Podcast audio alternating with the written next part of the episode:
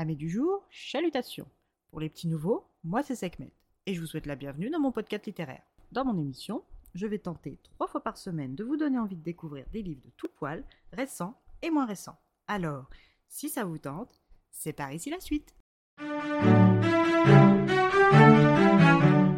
Aujourd'hui, je vais vous présenter une nouvelle enquête de notre cher Hercule Poirot, Le meurtre de Roger Ackroy, paru aux éditions du Masque. Nous démarrons cette enquête dans le petit village anglais de King's petit village qui se situe à 15 km de Grantchester, la première ville, où se disputent deux magasins, un petit bureau de poste et une gare de bonne taille. Dans ce petit village, nous rencontrons donc le docteur Shepard de retour de chez Madame Ferrard, qui a été retrouvée morte le matin suite à la prise d'une trop grande dose de Véronal, un traitement contre l'insomnie. De retour chez lui, il retrouve sa sœur Caroline, quasi au courant de tout, et qui a son idée sur la question, et cela depuis la mort de Monsieur Ferrard quelques six mois auparavant. Caroline trouve toutes les réponses à ces questions sans avoir à bouger de chez elle, et sans le moindre effort, ce qui ne manque pas de faire enrager son frère qui usait abuse de sarcasme contre elle sans aucun résultat cependant. Caroline pense que Madame Ferrard avait empoisonné son mari et que prise de remords, elle se serait suicidée. Même si le docteur Shepard préférerait se mordre la langue que de l'admettre, ce doute tourne aussi dans sa tête.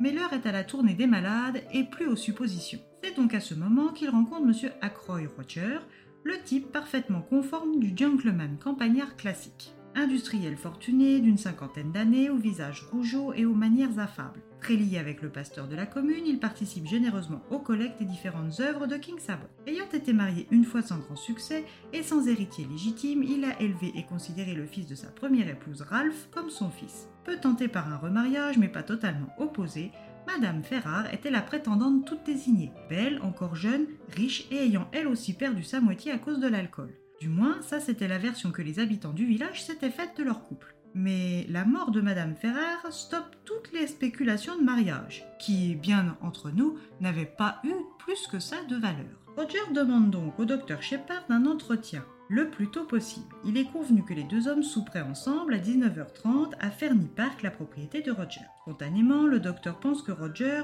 a des problèmes avec son beau-fils Ralph, qui a toujours été un enfant terrible. Mais Roger lui assure que non. Shepard repart faire sa tournée. De retour chez lui, il prend le temps de connaître son nouveau voisin, un certain monsieur Poirot. Hercule est à la retraite et s'est passionné pour la culture des cucurbitacées jusqu'à l'écœurement. L'ennui le ronge et cette discussion tombe à point nommé pour les deux hommes le fil de la conversation les amène à parler de Roger Arcoy, une connaissance commune, ainsi que des fiançailles un peu forcées de son beau-fils Ralph avec la nièce de Roger, la charmante mademoiselle Flora. Paré de ces nouvelles informations ainsi que de celles de sa sœur ayant vu Ralph à l'auberge du village, le docteur décide de passer voir le jeune homme aux trois marcassins. Ravi de voir le docteur, Ralph lui confie être dans une situation délicate dont il est le seul à pouvoir se sortir. Le docteur Shepard se rend après son entrevue avec Ralph à son dîner avec Roger.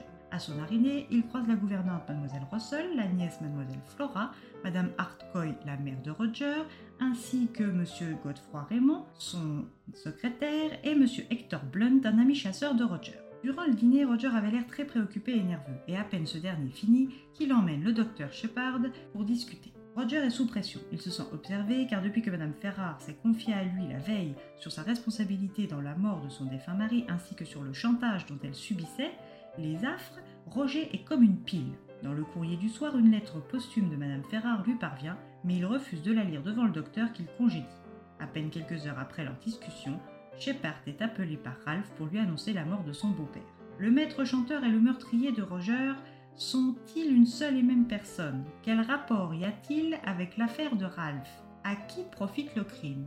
C'est bien une enquête qui mérite que quelques Poirot sorte de sa retraite, non? Comme toujours avec les enquêtes d'Hercule Poirot, donc de l'excellente Agatha Christie, c'est un régal.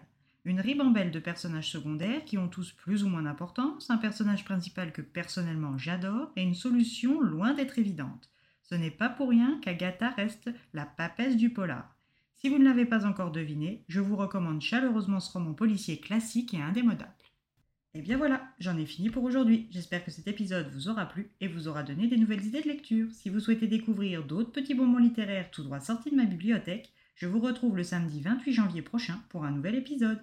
Et si d'ici là je vous manque de trop, n'hésitez pas à me rejoindre sur mon compte Instagram, les lectures de Sekhmet. C'est gratuit et ça fait toujours plaisir. Donc sur ce, chalut les amis et à la prochaine